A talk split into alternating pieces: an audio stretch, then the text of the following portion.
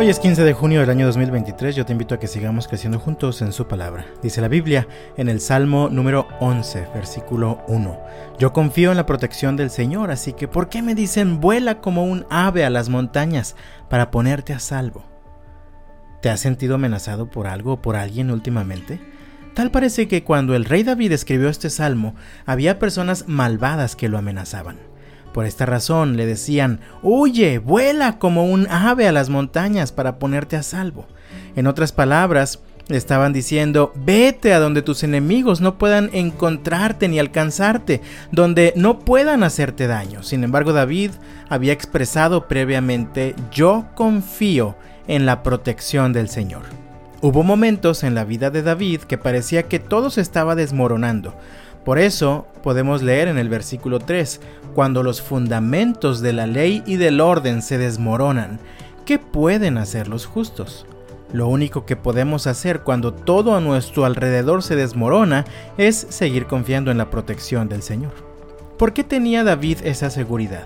Porque él sabía que el Señor es el soberano Dios, que Él gobierna el universo entero, que Él siempre tiene todo bajo control. Dice la Biblia en el versículo 4, pero el Señor está en su santo templo. El Señor aún gobierna desde el cielo.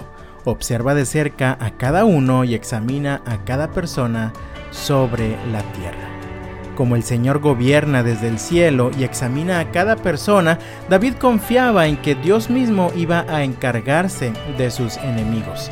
Él escribió en los versículos 5 y 6, El Señor examina tanto a los justos como a los malvados y aborrece a los que aman la violencia.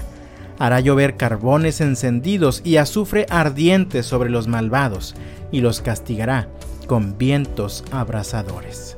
¿Estás enfrentando en este momento algún problema o situación que te hace considerar la posibilidad de huir o de salir corriendo?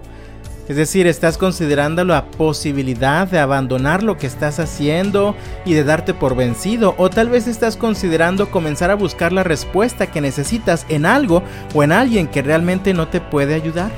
El desafío que comparto contigo esta mañana es no huyas, aunque parezca que todo se está desmoronando, no te des por vencido. Mantente firme, confiando en la protección del Señor. Sigue avanzando tomado de su mano y sigue viviendo en integridad. Pues como dice el texto, los íntegros verán su rostro. Que Dios te bendiga este jueves y hasta mañana.